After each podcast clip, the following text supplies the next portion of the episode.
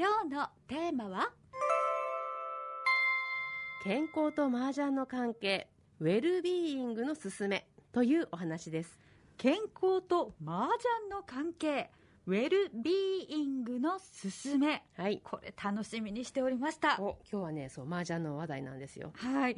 あの東子先生は麻雀のプロでいらっしゃるんですよね、ね、実はね、はい、そうなんですよ。あの最近はねコロナ禍で公式戦に出て出られていないんですけれども。公式戦って何なんですか？あるんですよ。あの試合があるんですね、うん、あのいろいろなタイトル戦あの将棋とかでもタイトル戦ってあるでしょう、はい、竜王とかね、うん、あのあるんですね。そういうのタイトル戦の予選に出たりとかあとはリーグ戦といって自分の所属する団体の中で定期的に行われる試合に出たりしますよ。へえんかそれってバドミントンとかの卓球のスポーツみたいですよね、そうそう。スポーツ私はもう麻雀スポーツだと思ってて。へえ東子先生はなぜ趣味にとどまらずに麻雀のプロになろうと思ったんですか？はいあの麻雀はね学生の頃から親しんではきたんですけれども、うんうん、真剣にやり始めたのは2012年頃なんですね、うん、で土田幸章さんというあの日本で最も有名な麻雀プロの一人がいらっしゃるんですけれども、うん、その土田先生私は先生と呼びしてるんですがに出会って麻雀を見ていただいていました。えー、いや日本で最も有名な一人ってはい、それすごい幸運な出会いをなさったんですね。ね幸運な出会い本当に幸運な出会いだったんですけれども、であの本当にね真剣に麻雀を学んでいく中で麻雀って本当に自分を見つめるゲームなんだなって思い始めてきたんですその頃、うんうん、でっていうのはもうどの局面でもどこを切っても金太郎飴みたくも自分の顔が出てくるみたいなイメージなんですよ。麻雀って他の方と競う勝ち負けのゲームなのにその刹那的に自分と向き合うものだということなんですか？あもう本当そうです。刹那的に刹那的に自分と向き合う。そうなんですね。あの自分のね弱さが見えるんですね特にね。例えば窮地に立たされた時もうどうしようっていう時に自分はどういう行動を取るのかとか、うん、押し通すのか逃げるのか避けるのかね。あの無謀にぶつかることとしっかり攻めることはやっぱり違うし逃げることとこうすっと避けることは違うよとかね。あの麻雀を通して自己探求というか自分を探したり好奇心自分に勝ったりとかそういう心を養うことができるんじゃないかなって思ったのとあとは本当に本気で考えて考えて考えて考えて繰り出す一打っていうのがあるんですよ。なんかそういう時になんかこう魂のギリギリのところでね見える世界があるんですよ。これだみたいな、えー、なんかスポーツ選手もそうおっしゃる方いらっしゃいますよね。こう極限の集中っていうか。そう。なんです。そうなんです。そこ、うん、でそういう話ってねなんかこうちょっと気持ち悪がられるんじゃないかなと思っていたんですけど、うん、あの土田先生がね全肯定してくださってそれでいいんだよと、でそういう魂の極限の瞬間を経験するために公式戦にたくさん出たくって真剣勝負したくてね、プロ試験を受けるに至りました、えー、魂の修行に出たわけですね。すごい。その通り。本当本当。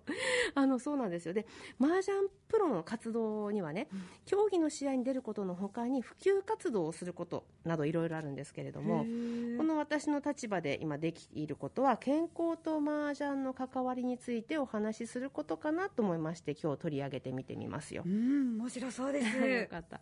でパブメドっていう世界の医学文献のデータベースがあるんですね、うんうん、英語で検索して本当世界の文献を渡れるんですが、そこで真面目にね麻雀に関する論文を検索してみました。はいすると一番最初に麻雀の論文が出たのがね1994年のことでしたよ。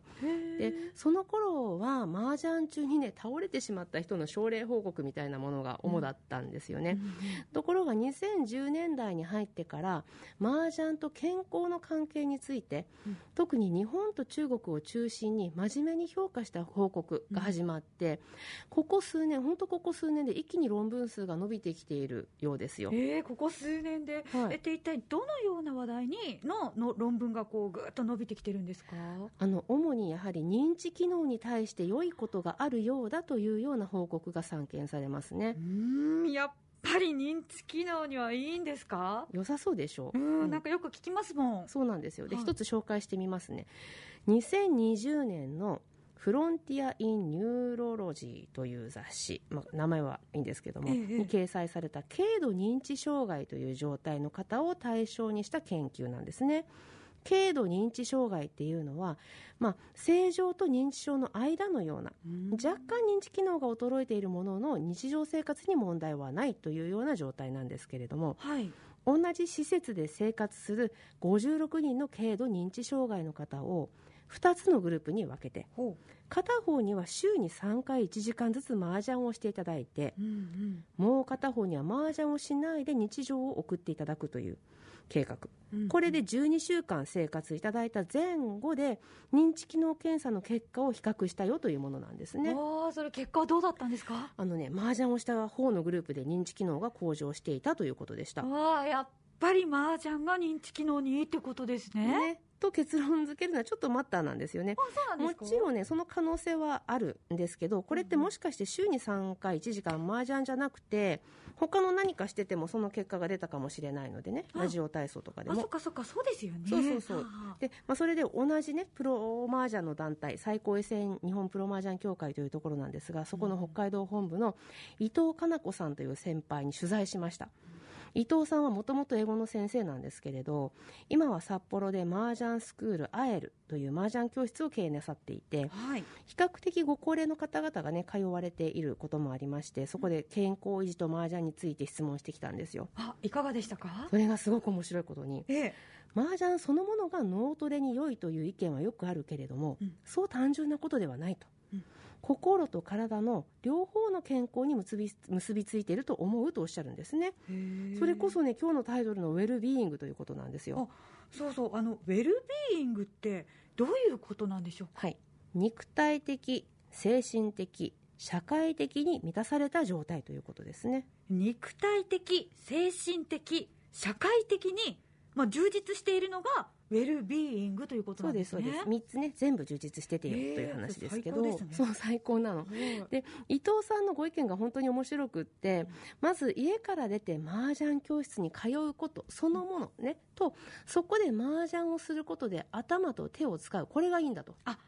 麻雀はあの指で麻雀牌をつかみますもんね。そうなんですよ。なるほど。そう。で、はい。さらにはそこでお友達になった方々と楽しくゲームをすると。うんそのゲームの中で楽しいとか悔しいとかいろんな心の動きを経験する。うんうん。この全てがウェルビーイングとつながってるんじゃないかなっていう意見をいただいたんですよ。あそう言われるとものすごく納得できます、ねそうでしょ。ん。ねなんかすごいこうポイントだなと思って私もびっくりして。綺麗にパッと。うん。でねもねなんかなんとなくこうやってやっぱり実感伴ってそうだなって腑に落ちることって大体合ってるような気がしますけどね。逆にコロナ禍で麻雀教室に通うことができなくなった方が家にこもってしまうことで一気に体力が落ちてしまったということもね彼女は経験したそうなんですね。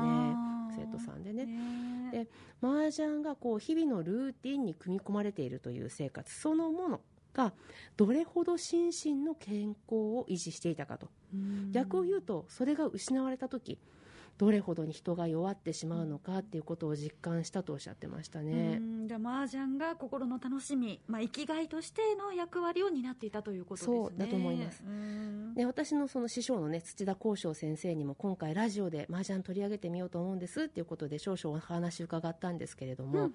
そこで先生はねパイピンカオという考え方を強調くださいました。パイピンカオですか、はい、これ、えー、と漢字でパイは麻雀パイのパイですよね、はい。でピンは品格の品ですね、はい。そしてカオは高い低いの高いですね。そう。なんとなくね、あの文字面でわかるかなと思うんですけど、麻雀を打つ上でプレイヤーに品格を求めているんですね。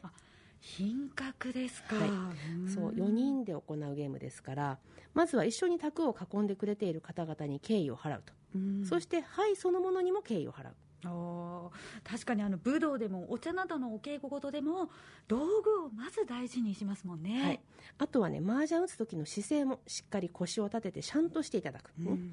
相手に敬意を払うから声もしっかり出すようにする。チーとかポンとかの声ですよね、うん。なんかそう聞くと本当に武道みたいですね。そうなんです。